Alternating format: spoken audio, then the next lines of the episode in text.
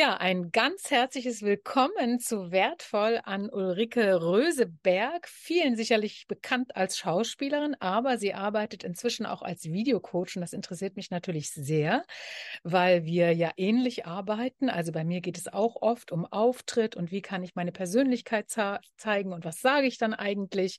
Wie komme ich in Resonanz mit dem Publikum? Also liebe Ulrike, herzlich willkommen. Dankeschön. Warum machst du jetzt das, was du machst? Warum ich das mache? Okay, ich dachte, es gibt eine einfache Anfangsfrage. okay, also die Frage nach dem Warum, wenn ich ein ganz kleines bisschen ausholen kann, es war nicht geplant. Ja? Also das finde ich total spannend. Ich hatte als ich als Schauspielerin gekündigt habe in einer Serie, die sehr erfolgreich lief und wo ich auch lange hätte noch weiterspielen können, hatte ich mir eigentlich erträumt, dass das als Schauspielerin genauso weitergeht mit Rollenangeboten und so. Das ist ausgeblieben. Es kam immer mal wieder was, aber es hat mich nicht genug erfüllt, das, was da kam. Und es war auch zu wenig, um ehrlich zu sein. Und in der Suche, was es dann sein kann, habe ich wirklich tausende Sachen ausprobiert und habe, glaube ich, den Wald vor lauter Bäumen nicht gesehen. Ich wusste nicht, dass das, was ich jetzt tue, überhaupt sowas ist wie ein Beruf. Ich wusste einfach nicht, dass das Menschen machen und damit erfolgreich sein können. Und so bin ich eigentlich ein bisschen durch Zufall dazu gekommen. Ich habe dann so eine Präsentations-, also eine Trainerausbildung erstmal gemacht und habe dann Präsentationstrainings gegeben. Und in diesen Präsentationstrainings hatte ich irgendwann einen Assistenten, der auch ein Business Coach war.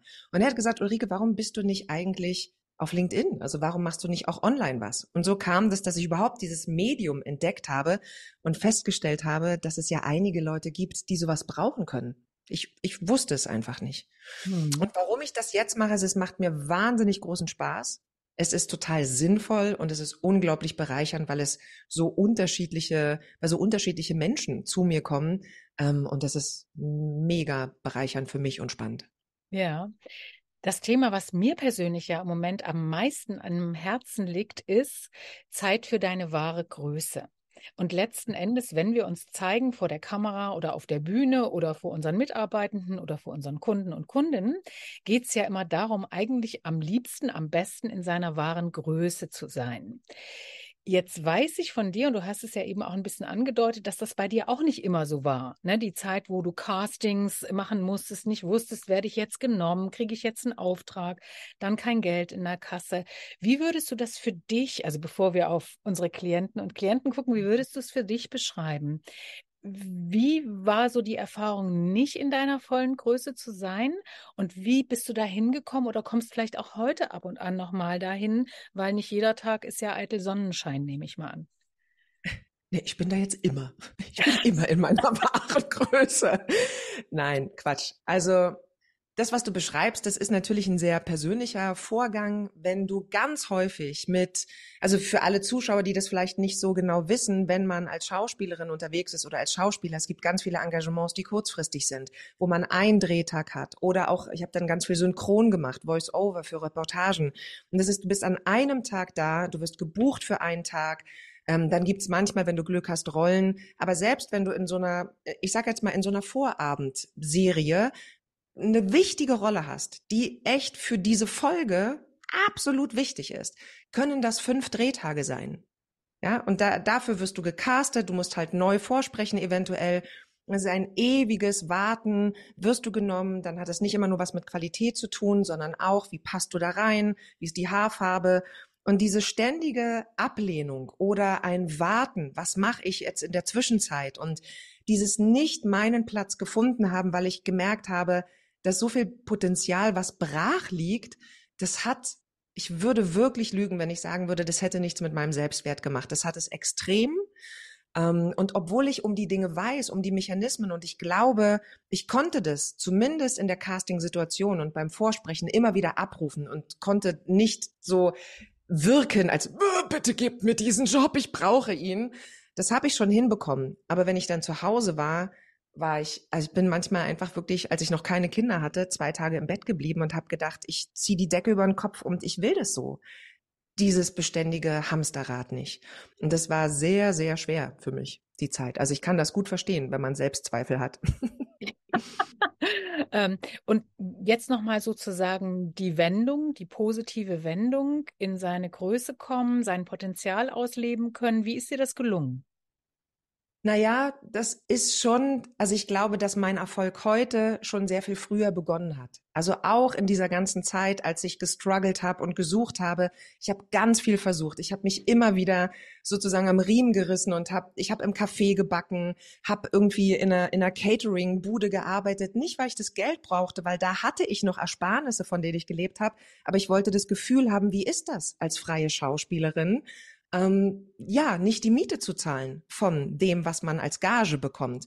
Mhm. Und ich glaube, dass all diese Erfahrungen total wichtig für mich waren, dass ich die Lust nicht verloren habe, die Freude nicht verloren habe, den Optimismus nicht verloren habe. Und jetzt, wo ich sozusagen ein ganz gut gefülltes Auftragsbuch habe, ja, wo ich wirklich viele Kundinnen und Kunden habe und diese Arbeit liebe, merke ich natürlich, ich werde gewertschätzt, ich werde gebraucht, meine Expertise wird gefragt. Das ist alles, das sind alles Punkte, die wesentlich sind. Wir sind ja nicht in einem luftleeren Raum. Es ist ja nicht so, dass wir das beständig alleine immer nur aus uns herausholen. Das ist natürlich wichtig, dass wir uns kennen und dass wir uns auf die Fähigkeiten besinnen. Aber es braucht auch ein soziales Umfeld, was das sieht und was dir auch diese Wertschätzung und Anerkennung gibt. Alles andere, glaube ich, ist wirklich, das sind Kalendersprüche, die einfach nicht funktionieren. Ja, du brauchst, glaube ich, das Gefühl, auch gesehen zu sein und, und wertvoll zu sein, auch einen Anteil zu haben an dem Erfolg von anderen. Also ja. ich ziehe für mich unglaublich viel Kraft daraus. Jetzt klingt es für mich ein bisschen so, als wenn wir von zwei verschiedenen Personen reden würden. Also die Ulrike, die sozusagen nicht weiß, wann der nächste Auftrag kommt, ähm, die auch ein bisschen erschöpft ist von der Ablehnung, die man immer mal wieder erfährt, wenn man eben nicht genommen wird, ja. Und dann kriegt man vielleicht noch so einen coolen Spruch hinterher nach dem Motto, nimm's nicht persönlich, das ist nicht gegen dich gemeint, sondern nur für jemanden anderes. Ich nehme an, sowas hast du auch erlebt. Äh, Schlimmere Sachen, das ist noch sehr höflich. okay, hat sich mal noch bemüht. Ähm, also es klingt so ein bisschen nach zwei verschiedenen Personen, ja. Äh, und dann jetzt die äh, super erfolgreiche Ulrike, die mit ihren Videocoachings ähm, ja einfach sich ausleben kann, anderen viel geben kann.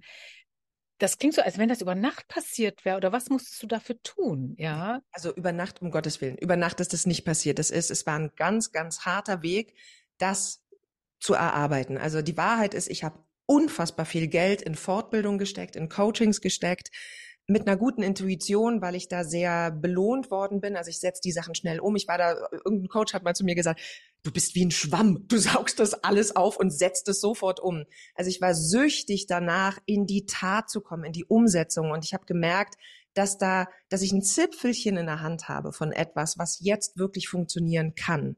Mhm. Und das, ich finde es eine schlaue Formulierung. So sind es jetzt zwei Personen? Nein, natürlich sind es nicht zwei Personen. Wir haben alle in uns immer alles zur Verfügung. Die Frage ist nur, was knipsen wir an? Was mhm. zeigen wir in welcher Situation? Und in letzter Zeit gelingt es mir eben viel häufiger, die ruhige Ulrike, die bei sich seiende Ulrike auch nach außen zu zeigen, weil ich diese Entspannung mehr habe. Und daraus finde ich, und das kann ich jedem empfehlen, der das sucht auf der Bühne oder auch vor der Kamera, in dem Moment, wo der Zuschauer spürt, dass man unbedingt was will, ist man meistens verstimmt. Mhm. Ja, also aus der Ruhe lässt sich so viel mehr Größe zeigen und auch mehr zur Verfügung geben. Und trotzdem bin ich auf der Suche. Es bleibt ja, dass ich schaue, ja, also da gibt jetzt neue sozusagen Marketingansprüche an mich, die aus meiner alten Welt, aus dem kreativen und künstlerischen Bereich kommend, so erstmal gar nicht zusammen zu passen scheinen. Und da suche ich natürlich meinen Weg. Ja, wie kann ich sozusagen trotzdem aktiv auf die Menschen zugehen, ohne das Gefühl haben zu müssen, ich belästige sie oder das ist so eine ekelhafte Kaltakquise, die ich hassen gelernt habe im Synchron, in der Synchronzeit und in der Schauspielzeit gar nicht konnte. Also natürlich bin ich weiterhin auf der Suche, was sich stimmig für mich anfühlt. Aber richtig ist, dass das, was ich erlebt habe, in den letzten 15 Jahren, würde ich sagen, diesen Erfolg heute überhaupt erst möglich gemacht hat. Hm. Also ich finde das sehr schön, dass du sagst, ähm, auch in den Zeiten, wo das Licht noch nicht so am Ende des Tunnels zu sehen war oder schon gar nicht gestrahlt hat, hat sich aber schon etwas vorbereitet, was jetzt sozusagen nach außen geht oder nach außen ähm, spürbar ist. Und zum anderen auch, dass du gesagt hast, es ist eher der Zustand der Entspannung und der Ruhe, der dazu beiträgt, dass ich eben aus den Vollen schöpfen kann, dass ich meine wahre mhm. Größe zeigen kann. Weil rein hirnphysiologisch ist es ja tatsächlich so, wenn wir uns unter Druck und Stress setzen, dann verengt sich alles, ne? Und dann kommen die berühmten drei Reaktionen, Todstellen, Angreifen, Flüchten. Und dann sind wir einfach nicht so richtig toll bei uns selbst und können eben nicht so ausstrahlen. Ich würde dich gerne mal erfragen, welche Erfahrung machst du denn mit deinen Kundinnen und Kunden? Wo stehen die sich denn am meisten im Weg? Ganz häufig stehen die sich im Weg, dass sie ein merkwürdiges Bild von sich selber haben und das versuchen über die Kamera zu transportieren und das meistens gar nichts mit der Realität zu tun hat. Also ich habe Leute, die denken, sie sind wahnsinnig humorvoll und die haben bestimmt auch Humor, aber wenn sie das zeigen wollen, dann wären sie ganz merkwürdig albern und peinlich auch manchmal, also jetzt auch wirklich ganz direkt ausgesprochen. Und da geht es darum, einen liebevollen Weg ihnen zu zeigen, dass draufdrücken nie ein gutes Mittel ist. Ja, also dass, wenn du, du hast vor der Kamera, finde ich, eigentlich nur die Arbeit, zu verrichten, bei dir zu sein, beim Gegenüber zu sein und bei deinem Thema zu sein. Das ist schon alles. Mehr ist es nicht. Aber das machen viele nicht. Ganz viele sind eben weder beim Gegenüber, weil sie mit dem schwarzen Loch da ein Problem haben, oder sie haben ein Problem mit dem Inhalt. Auch, also auch Positionierung und klares Kernangebot ist mittlerweile ein Teil meines Coachings, weil du kannst keine Videos machen, wenn du nicht klar positioniert bist, wenn du nicht ganz genau weißt, worauf dein Kernangebot aufbaut, ja, wer das buchen würde. Das heißt, da ist es also ist es ganz sensibel zu gucken, wie können wir die Leute befähigen, trotzdem sich zur Verfügung zu stellen, Mehrwert zu geben, dem anderen zu helfen, nicht pitchy, nicht needy zu sein und trotzdem auf eine ganz charmante Art selbstbewusst zu sagen, was sie anbieten, was was ist die Dienstleistung? So, ich mache das vor allem für Coaches, Trainer und Berater, weil die das wirklich brauchen, ja, mhm. weil da das Produkt erstmal erklärungsbedürftig ist. Und häufig haben die wirklich das Problem, dass sie nicht wissen, das fängt an, dass sie nicht wissen, wie sie die Kamera aufstellen sollen, aber das ist ja leicht geklärt. Also die Technik ist eigentlich nie das Hauptthema, ja. sondern immer, wer bin ich und wie kriege ich meine Botschaft auf den Punkt und so unterhaltsam, dass es halt nicht weggeklickt wird bei Social Media. So. Also das kann ich alles total dick unterstreichen, weil ja ich auch für mich in meiner Arbeit praktisch so drei Grundpfeiler identifiziert habe, die dazu beitragen, dass du eben wirken und strahlen und überzeugend sein kannst. Das ist I wie Inhalt und das sind mhm. genau mhm. diese Kernbotschaften, die oft überhaupt nicht klar sind. Also noch nicht mal bei Berufspolitikern, deren mhm. Hauptjob das eigentlich ist, ihre Botschaften rüberzubringen. Das zweite halt die Auseinandersetzung mit der Persönlichkeit. Ne? Wer bin ich? Was will ich? Mhm. Was will ich weg? Wo will ich hin? Und das dritte eben die Resonanz zum Gegenüber, weil eben genau. Kommunikation nie eine Einbahnstraße ist, sondern immer Begegnungsverkehr. Dann, das, wenn ich da ein, wenn ich da eine Sache noch eingrenzen darf, das ist nämlich spannend, wenn ich denke, ich will besonders wirken, ich will jetzt so und so über die Kamera rüberkommen, hindert mich das eben, ist dieser Nebenschauplatz so groß, dass es mich hindert, mich dem Gegenüber und dem Inhalt zuzuwenden. Und der Zuschauer sieht nicht, was da gerade passiert. Er sieht nur, dass etwas passiert, was eine Trennung verursacht. Ja. Das ist das Problem, finde ich. Und ich fand das auch so cool, dass du neulich sozusagen darüber geschrieben hast, äh, du bist immer du. Ja, also vielleicht kannst du es nochmal kurz zusammenfassen, aber das fand ich wirklich total ich finde wirklich, ich weiß nicht, manchmal hängt es mir selber zum Hals raus, weil ich so denke, was ist denn das in dieser Gesellschaft, dass alle über Authentizität reden und jeder soll sein bestes Ich finden und man muss einfach nur bei sich einchecken und dann läuft der Laden schon ich finde, es tut unserer Gesellschaft verdammt gut, wenn wir ein bisschen weggehen von uns hin zum Gegenüber, hin zum Inhalt, hin zur Zuwendung und nicht die ganze Zeit darin rumsumpfen, wer wir sind, was wir fühlen, unsere Befindlichkeiten. Na klar müssen wir diese Arbeit machen, aber die gehört nicht vor die Kamera.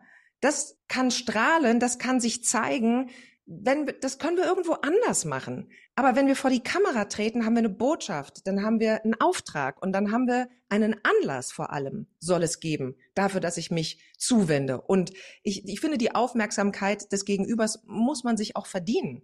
Das heißt, es muss irgendwie was Wertvolles enthalten sein, was wir sagen.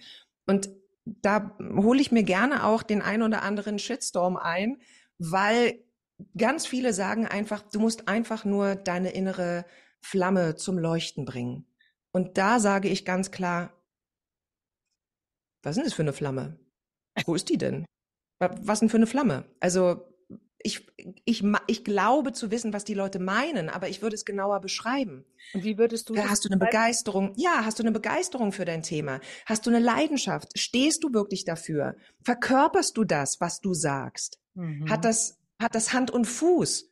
Ist das auf Erfahrung aufgebaut oder nur angelesenes Wissen? Mhm. Und dann läuft nämlich zum Beispiel auch die Stimme ganz anders mit. Ja, häufig werde ich gefragt, weil manchmal, wenn es ein Stimmproblem gibt, ich bin jetzt keine Logopädin oder Sprecherzieherin, aber das ist natürlich ein Teil, der, wo ich auch ein bisschen was zu sagen kann bei der Stimme. Und ganz häufig sind dann Menschen so, die dann immer so hochreden und am Ende gar nicht Punkt machen, weil sie sich aber unsicher sind. Sie, mhm. und die Unsicherheit darin, dass sie nicht an ihre Dienstleistung glauben, dass sie nicht an die Ergebnisse ihrer Kunden glauben, weil sie definitiv auch noch nicht da sind, die führt dazu, dass die Stimme sowas komisches, eigendynamisches macht, was einfach nur verrät, du bist unsicher. Und mhm. das ist ein spannender Punkt. Das heißt, man braucht kein Stimmcoaching, sondern mach einfach deine Hausaufgaben nochmal und schau mal, was du wirklich anbietest. Ja, die Stimme äh, verrät ja eigentlich alles, ne? Verrät die Stimmung, äh, sagt ganz viel über dich. Ich habe mich übrigens immer bei der Ex-Berliner Regierungsbürgermeisterin Frau Giffey gefragt, was da mit der Stimme ist und ob man da nicht mal dran arbeiten kann, aber Ich glaube aber, das sind wirklich, das liegt wirklich an den Stimmlippen bei ihr. Also ich glaube, okay. das ist ein, also das ist ein logopädisches Thema. Ja. ja, ja. Gut, genau. war so ein kleiner Nebengedanke. Die viel wichtigere Frage, die ich dir gerne stellen möchte, ist, ähm, wie schaffst du das denn dann, dass diese Menschen, die zu dir kommen und eben das ein oder andere Thema haben oder Problem oder sich da irgendwie selber so eine Hürde in den Weg stellen, die dann eben nach vorn zu bringen, die in ihre Größe zu bringen? Ganz viele sagen, es ist ein Persönlichkeitstraining, was wir da machen. Also nicht bewusst von mir geleitet, aber am Ende ist es das. Was wir am Anfang tun, ist, wir beschreiben. Ja, also es ist wie eine Schauspielprobe. Jemand stellt sich vor die Kamera, macht erstmal ein Video so, wie er sich das vorstellt, als eine Art Bestandsanalyse und dann beschreiben wir. Ja, und dann sagen wir einfach, ich sehe eine Frau, die das und das an Ausstrahlung mitbringt. Ich sehe folgende Kompetenzen. Hier frage ich mich beim Inhalt, warum so und warum nicht anders. Und durch diese sehr feine Beobachtung, also jeder gute Schauspieler ist ein verdammt guter Beobachter. Mhm. das ist eigentlich die Grundvoraussetzung. Und das ist eine Gabe, die ich einfach durch 24 Jahre Kameraerfahrung, ich kann gar nicht anders, als so zu gucken. Ich sehe das und ich kann das artikulieren. Und das, was Zuschauer spüren, dafür habe ich ein, das Mittel der Sprache einfach. Ich kann es auf den Punkt bringen. Und wenn die Menschen sehen, ah, okay, alles klar, so wirklich, das ist ja interessant, dann ist schon mal die erste Kuh vom Eis, weil sie denken, ah, das entlastet mich ja total. Also das kann ich weglassen, okay, dann gehe ich mal mehr in die Richtung. Dann verlieren sie irgendwann die Angst vor der Kamera und das ist meiner Erfahrung nach eine Sache von maximal 14 Tagen. Also dieses mhm. angstfrei in die Kamera sprechen, das ist kein, das ist kein Coaching-Bedarf. Das ist ein Teil des Coachings. Aber das verliert man ganz, ganz schnell. Dann geht die eigentliche Arbeit erst los. Wer bist du als Marke? Was ist deine Kernbotschaft? Was ist deine Markenbotschaft? Warum machst du? Was muss jetzt nach vorne? Wie kannst du unterhaltsame Videos machen? Was brauchst du, um die Aufmerksamkeit zu bekommen? wie kann deine ganze Content-Strategie aussehen? Ja, dann fängt es an, wirklich los, also dass wir einfach erst anfangen zu arbeiten. Dieses, mhm. dass ich vor der Kamera frei und leicht und locker da reinsprechen kann, das ist meine Erfahrung. Ich weiß nicht, was deine da ist, aber das dauert nicht lange. Also wenn sozusagen so ein paar Sachen geklärt sind, ne? Also was mache ich da eigentlich, wenn ich denke, ich rede nur an die Kamera und man so ein bisschen, wie du das gesagt hast, ne, den Finger dahin legt und sagst, also ich sehe, dass hier eine Schulter zuckt oder ich sehe irgendwie äh, das und das oder ich höre zwischen den Zeilen, dass das irgendwie mich nicht überzeugt oder so, ne, dann kann es sehr, sehr schnell gehen. Aber es ist immer so die Frage der eigenen Bewusstwerdung. Ähm, das erlebe ich jedenfalls so. Und umso mehr man in Verbindung mit sich selbst kommt ähm, und sich da auch so eine gewisse innere Souveränität einstellt oder wie du das gesagt hast, Ruhe und Entspannung und man das eben verinnerlicht hat, was ich da eigentlich möchte, umso einfacher geht's. Was ich mhm. aber auch spannend fand von dem, was du gesagt hast, und das erlebe ich genauso, wenn du selber eben 25 Jahre ähm, auf der Bühne oder vor der Kamera gestanden hast und auch mit Menschen zu tun hattest, es war ja auch nicht immer nur du, sondern man interagiert da ja mit Menschen, habe ich auch das Gefühl, da entwickelt sich ein solches Sensorium für das, was jetzt passieren kann, für das, ob jemand sozusagen noch was in sich hat, was er aber nicht nach außen trägt oder jemand zu viel redet und dabei nichts sagt. Die gibt es ja auch. Mhm. Ja, es sind ja nicht mhm. alle nur schüchtern, sondern es gibt ja auch diese, diese Laberheinis. Also ich finde, da haben wir dann schon durch unsere frühere Arbeit ähm, mhm. einiges intuitiv mitbekommen oder geschult, was dann eben jetzt dafür befähigt, mit Menschen dahingehend zu arbeiten, wie du das auch tust. Äh, Absolut. Was du noch gesagt hast, diese ganze Arbeit an der Positionierung, an der Marke und so, woher kannst du das jetzt alles plötzlich? Naja, das ist, also ich glaube, die eine Antwort darauf ist, weil ich es in meinem Businessaufbau gelernt habe, mir diese Fragen selber zu stellen und in einem Turbo-Tempo umgesetzt habe und damit erfolgreich geworden bin. Das ist das, was ich mit den Menschen vor allen Dingen auf LinkedIn mache. Das, was aber dahinter steckt, ist, glaube ich, eine Fähigkeit von Analyse, von den Dingen auf den Grund gehen können, sich nicht mit leichten Antworten zufrieden geben. Das ist einfach etwas, was ich von Hause aus mitbringe. Ich komme aus einem Akademikerhaushalt. Ähm, Politik hat immer eine Rolle gespielt. Ich bin interessiert an dem, was in der Welt passiert. Ich gehe mit offenen Augen durch die Welt. Und das alles hat Einfluss natürlich darauf, wie wir in der Lage sind, Botschaften zu verpacken und zu formulieren und anzuerkennen. Hat das Gehalt oder hat das keinen Gehalt? Das heißt, auch da ist, ich meine, ich habe mich mit unfassbar vielen Texten, ähm, ja, in der Dramatik, in der Poesie beschäftigt und Sprache ist einfach, das ist etwas, wo ich zu Hause bin als Schauspielerin. Ich kann auch immer nicht die Menschen verstehen, die sagen, ja, ich lese nicht, ich habe kein Buch, ich höre immer nur Podcasts. Hm. Ich kann das, also für mich ist das, wäre das, das geht nicht so. Ja. Und ich glaube, das ist eine Fähigkeit, die einfach, die ich da als Talent mitbringe und die ich dann eben auch schnell mit reingeben kann. Neulich, also manchmal geht's dann auch so, schnelle Slogans zu finden, was mhm. ja auch die Arbeit von Copywritern ist. Und ich will gar nicht, ich bin kein Copywriter, aber ich glaube, ein Sprachtalent habe ich schon. Und manchmal gelingt es mir dann, den Kundinnen oder Kunden auch Dinge mit auf den Weg zu geben und schnell zu verpacken in ein gutes Bild, wo die dann sagen, oh wow, cool, das ist aber toll. Und es freut mich natürlich mega, weil das dann zielführend eingesetzt ist, da so ein Talent, was einfach da ist. Ja, also das mit dem Lesen und sozusagen beschäftigen mit Sprache, da kann ich ganz viele Ausrufezeichen dran machen. Ich habe mich auch manchmal gefragt, was hat mich eigentlich befähigt, weil ich war ja früher auch total schüchtern und habe kaum ein Wort gesprochen. Aber mhm. dann habe ich ja über viele Umwege in der DDR Theologie studiert. Und ich mhm. denke, mein Gefühl für Sprache hat genau damit zu tun, dass wir halt alte Texte auseinandergenommen haben, dass wir uns mit den Altsprachen beschäftigt haben. Und ich finde das manchmal auch so ein bisschen schade, wenn Leute denken, also sie müssen jetzt Kommunikationswissenschaften studieren oder Journalismus oder was weiß ich gar nicht studieren, weil diese Zeit, wo man sich so ein Wissen angeeignet hat, wo man sich mit Sachen auseinandergesetzt hat, das finde ich einfach total wichtig. Auch für mhm. das Standing und die Souveränität. Ja, wenn ich nie was gelernt habe, wenn ich nie was gelesen habe, wo soll denn das herkommen? Ja, dann kann ich vielleicht mit meiner Rolex klappern und sagen, ich werde ganz schnell reich, aber das hält, glaube ich, nicht lange an, denke ich mir mal. Und ist eher. Ich, also es gibt ich, also es gibt ja immer unterschiedliche Wege. Ne? Es gibt auch, also ich habe auch einen ganz, ganz tollen Coach, der ist super jung und der weiß so viel. Das ist unglaublich. Von dem lerne ich unfassbar viel. Und er hat einen ganz anderen Weg. Der kommt aus einer ganz anderen Ecke, hat aber auch tolle Coaches, wo er lernt, ja auch im Bewusstseinsbereich, im Mindset-Bereich, was ich, wo ich meinen Hut ziehe und so denke, wow, also ich wäre mit 25 noch nicht so weit gewesen. Auf mhm. eine anderen Art weit, aber an dem Punkt vielleicht nicht. Aber das ist genau wie du sagst. Also ich habe dann auch gelesen, dass du Theologie studiert hast. Ich dachte mir so, oh wow, wie spannend, ja. Also unabhängig davon, ob man jetzt in der Kirche ist oder nicht, aber die Auseinandersetzung mit diesen, mit diesen Themen ist so wertvoll.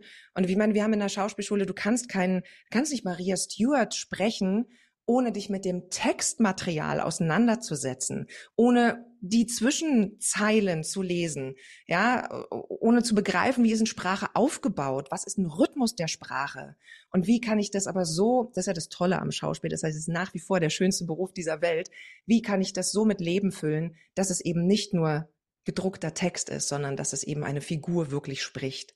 Und von daher, ich glaube, ich merke, wenn jemand Marketingsprache spricht, hohle Phrasen, ich sage dann immer Kalendersprüche oder so dieses dieses Pitchy, dieses ja Buchmilch oder jetzt sichere dir oder in nur fünf Schritten oder was auch immer. Auch das, das kann ich nicht.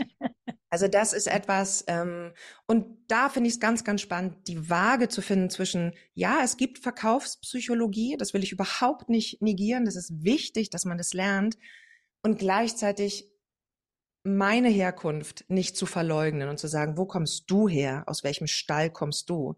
Mhm. Das ist nochmal anschließend an deine erste Frage oder an deine ersten Fragen. Ähm, das ist ganz wichtig für mich. Und da bin ich nach wie vor auf der Suche. Ja, und manchmal geht's mehr in die eine Richtung, manchmal geht's mehr in die andere Richtung und dann ist irgendwie, brauche ich auch Feedback für mich. Und da bin ich froh, dass ich da auch so meine Leute habe, die dann sagen, ich glaube, hier bist du übers Ziel hinausgeschossen und hier bist aber wieder richtig. Ja, das ist super. Ich hatte jetzt eigentlich noch zwei Fragen. Die Zeit, die rennt. Ja. Es ist so toll, mit dir zu sprechen. Aber jetzt muss ich noch eine dritte vorne dran äh, stellen, weil du gerade gesagt hast, äh, Schauspielerin ist der schönste Beruf der Welt. Was heißt das jetzt? Gehst du da wieder hin zurück oder wirst du zukünftig auf zwei Beinen stehen ähm, beruflich? Ich glaube, ich bleibe immer Schauspielerin. Ja, das ist etwas, was mit meiner Identität zu tun hat und das ist so. Im Moment habe ich, also ich habe das letzte Mal vor einem Jahr auf der Bühne gestanden. Ähm, es gibt im Moment kein Angebot. Wenn eins kommt, dann glaube ich, würde ich alles dafür tun, dass ich das auch wieder machen kann. Aber es stimmt auch, dass ich eine neue, sehr, sehr große Leidenschaft wirklich entdeckt habe. Also das ist nicht so, dass ich jetzt danach lechze und warte, oh, und klingelt endlich wieder das Telefon. Also ich lass mich da einfach überraschen, was da kommt. Ja. Meine vorletzte Frage. Äh, du hast das gerade gesagt, es braucht Leidenschaft oder du hast jetzt eine neue Leidenschaft entdeckt.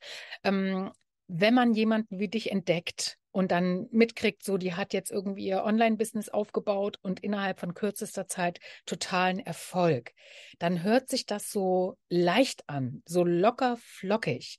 Andererseits kenne ich eigentlich niemanden, der erfolgreich ist und nicht auch fleißig ist und nicht auch viel Zeit und Energie und durchaus auch Geld, ne, Weiterbildung und so reinschickt. Wie ist das bei dir? Wie müssen wir uns dein Leben vorstellen? Immer so, hm, hm, hm?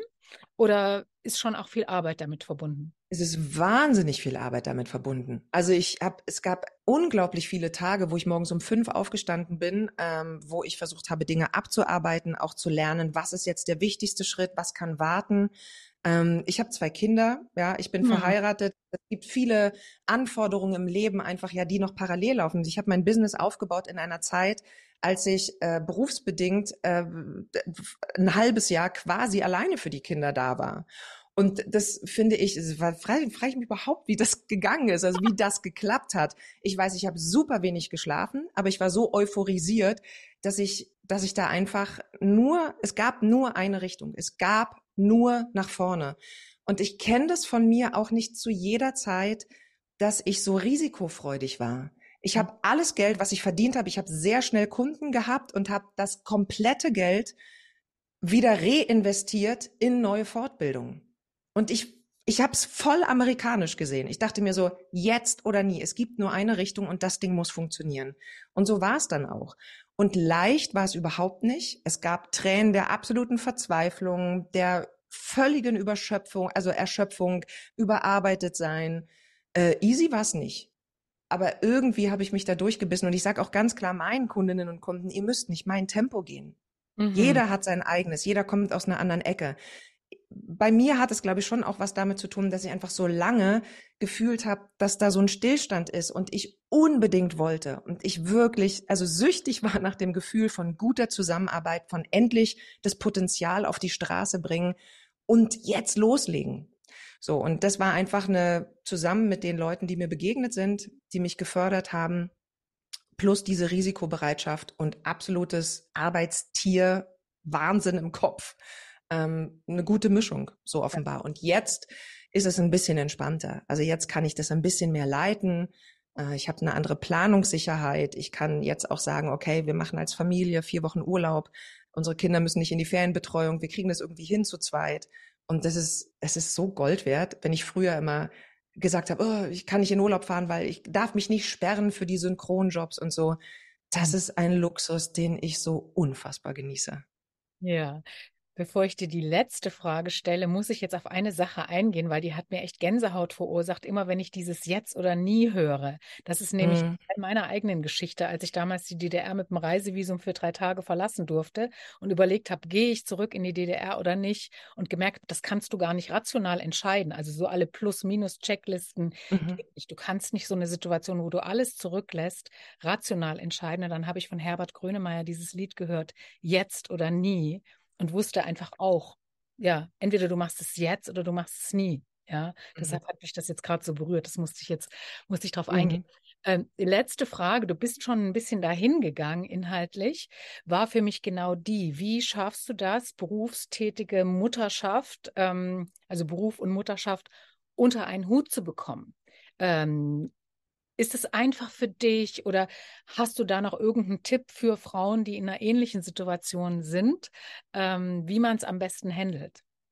Also, ach, das ist eine schwierige Frage. Also ich komme, wie schon gesagt, aus dem Osten und meine Mutter hat mir beigebracht, Kinder kriegen und Beruf muss ich nicht ausschließen. Ne? Also wir haben alle was zu geben und ähm, der Leistungsanspruch ist hoch bei mir so. Und gleichzeitig merke ich dann aber auch, es ist auch verdammt herausfordernd, eine gute Mutter zu sein. Und diese Zeit jetzt, meine Söhne sind vier und sieben, die kommt einfach nicht wieder. Und ich will nicht, dass meine Kinder mich morgens mit einem Handy sehen oder am Laptop. Und es ist mir in den letzten anderthalb Jahren nicht immer gelungen. Das muss ich auch ganz ehrlich sagen. Also ich habe mir da sicherlich auch ähm, Zeiten rausgenommen, wo ich gesagt habe, es geht jetzt mehr um mich. Die Kinder waren immer super wichtig, aber ich habe eben auch eine Partnerin an meiner Seite, die selber auch freiberuflich ist und wir konnten uns das irgendwie dann so schichten. Aber die Anfangszeit gerade, da war ich wirklich komplett alleine, weil sie gedreht hat. Mhm. Und das ist, das möchte ich einfach nicht mehr. Und was ich da empfehlen kann, ist wirklich ins Gespräch zu gehen, wenn es geht, wenn man die Partner hat und zu sagen, wie können wir uns aufteilen? Was brauchst du? Wann, es ist ganz wichtig, dass jeder auch mal Zeit für sich hat. Das ist nämlich das, was am allermeisten hinten runterfällt. Und ich habe erlebt, Manchmal ist es besser, wirklich Schluss zu machen, und das erlaube ich mir jetzt auch, und was ganz anderes zu machen und den Kopf neu zu füllen, weil das, was wir tun, braucht Kreativität, braucht Raum. Und manchmal gibt es einfach dann auch nicht mehr zu sagen, als ich habe heute das geschafft, was ich geschafft habe, und mehr war heute nicht drin. Und das ist okay. So. Und da eine gute Mischung zu finden zwischen hier ist meine Komfortzone, die tut mir aber gerade nicht gut, hier muss ich auch mal rüber. Das ist ein super persönlicher Weg, den jeder für sich alleine finden muss. Aber ein Schlüssel ist für mich, dass ich einfach sehe, ich möchte vor allem, es war einer meiner allergrößten Wünsche im Leben überhaupt Mutter zu sein. Und ich bin so unendlich dankbar, dass das funktioniert hat. Auch gerade als lesbisches Paar ist es nicht selbstverständlich, dass wir zwei gesunde Kinder haben. Und ähm, das ist eigentlich das größte Glück. Nur damit dieses Glück auch auf guten Füßen steht, braucht es auch glückliche Eltern, braucht auch glückliche Mütter. Und ich kann nur glücklich sein, wenn ich das Gefühl habe, meine Arbeit ist wichtig, auch für andere. Und deshalb, ja, ist das, ich kann das nicht, ich kann das nicht pauschal beantworten. Es ist wirklich jeden Tag eine neue Verhandlung in der Familie, in der Partnerschaft und mit sich selbst. Ja, aber ich glaube, das waren schon sehr wichtige Erfahrungen, die du da weitergegeben hast. Eben auch dieses zu sich selber dann auch gnädig und liebevoll sein und es immer wieder zu verhandeln. Also man kann nicht sagen, ich habe es einmal geklärt, ist irgendwie so, so lange gegangen und jetzt habe ich es für immer, sondern es ja, ist ja. immer wieder so eine Frage an einen selbst, ne? Wie ernst meinst du es eigentlich? Ja. Mhm. Und da rutscht schnell mal irgendwie was weg. Absolut. Liebe Ulrike, das war ein sehr wertvolles Gespräch. Am liebsten würde ich jetzt noch drei Stunden mit dir reden, aber vielleicht machen wir noch mal ein anderes Mal weiter. Vielen mhm. Dank und ich denke, wir werden in Kontakt bleiben. Auf alle Fälle. Ich danke dir für die Einladung. Sehr gerne.